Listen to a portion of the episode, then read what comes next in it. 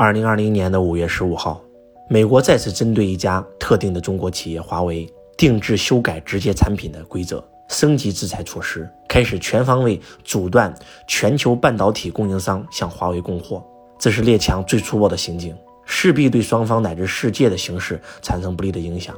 而只要能打压我们，他们已经不管不顾了。五月十六号，华为中国的微博发布了一张照片，标的一个文字，上面写着。除了胜利，我们已经无路可走。没有伤痕累累，哪来皮糙肉厚？英雄自古多磨难。这是一架二战的飞机，浑身被敌机打了一百多个洞，依然灰飞了自己的基地。这架飞机也是华为人的精神写照。他们是这么讲的，也是这么做的。华为能够取得今天的伟大成绩，最为关键的就是华为的核心价值观：以客户为中心，以奋斗者为本，长期艰苦奋斗，坚持自我批评。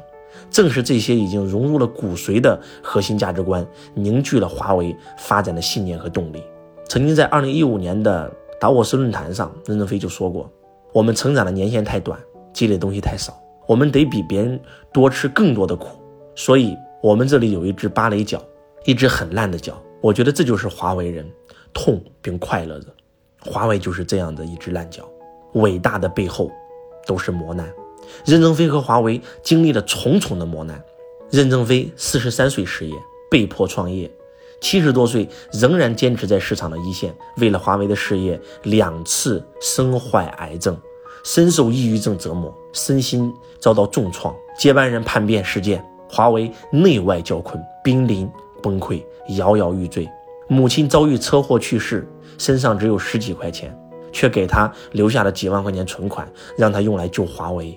国际诉讼事件，海外发展受阻，核心骨干流失，IT 泡沫破灭，致命危机接踵而来。美国政府的机智打压，爱女被困，如今更是全球围剿。三十多年以来，华为经历了无数的危机与苦难，在孟加恐袭时坚守岗位，在阿尔及利地震时开拓市场。在埃博拉斯掠时签订大单，在日本核泄漏时逆向而行，冒着生命危险恢复了六万八十个基站。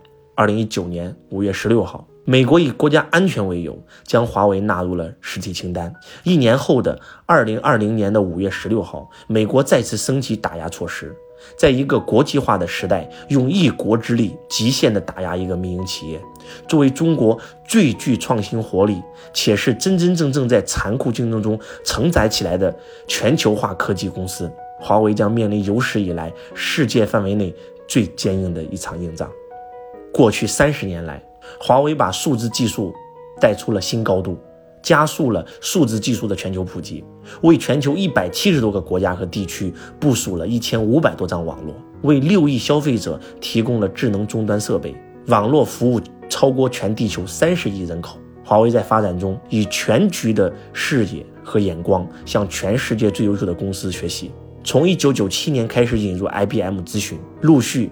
向全球最顶级的国际公司学习管理经验，才构架成了今天的世界五百强级别的华为组织架构和管理模式。甚至英国公司评价华为是一家中国的美国公司，指的就是华为的管理模式和思维已经完全达到了美国国际化。华为的成功得益于华为的自我批评，华为绝对不仅仅简单的学习西方管理，而是把中学为体，西学为用，运用到了炉火纯青。华为公司内部既有 IBM 和设计现代管理系统，也有牺牲就是军人的最高付出，胜利就是军人的最大贡献这种挂在墙上的标语。高管能够用流利的英文介绍最新的机型，也能在内部论坛熟悉的用攻山头、前线后方到农村去这种革命词汇。除了在管理上向国际顶尖水平看齐以外，在技术上，华为更是不遗余力投下巨资。闯入无人区，从而在五 G 时代实现超越世界的能力。截止为止，华为已经拥有了八万五千多件授权的专利，这都跟华为的创新努力是分不开的。一如华为的国际经营思维，在面对美国强力打压下，华为坚持开放、合作、包容，同时积极参与全球的行业组织、商业联盟。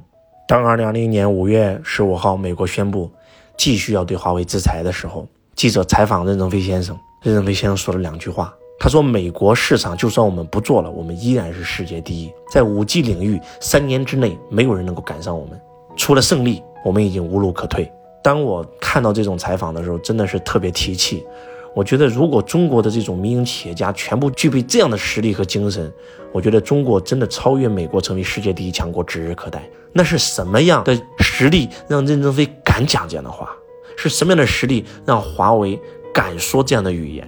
背后的辛苦付出，背后的辛苦努力，是长达三十年任正非带着几十万华为人拼搏出来的精神。当你去用心的听这本书的时候，你会发现。你今天在生活当中遇到的所有困难都不再是困难，因为任正非比你更难。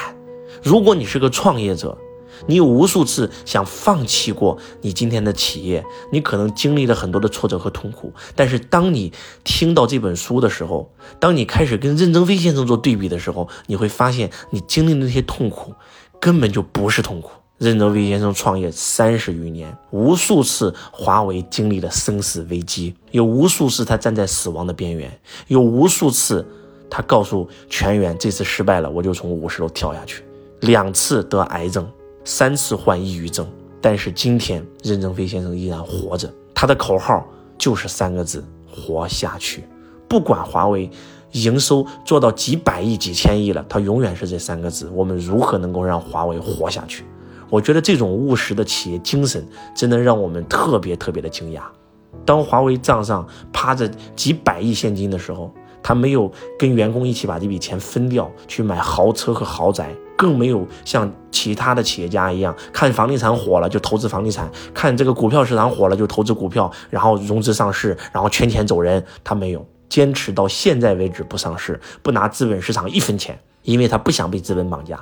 他就要做一家纯粹的企业，把所有赚来的钱全部投入华为的研发。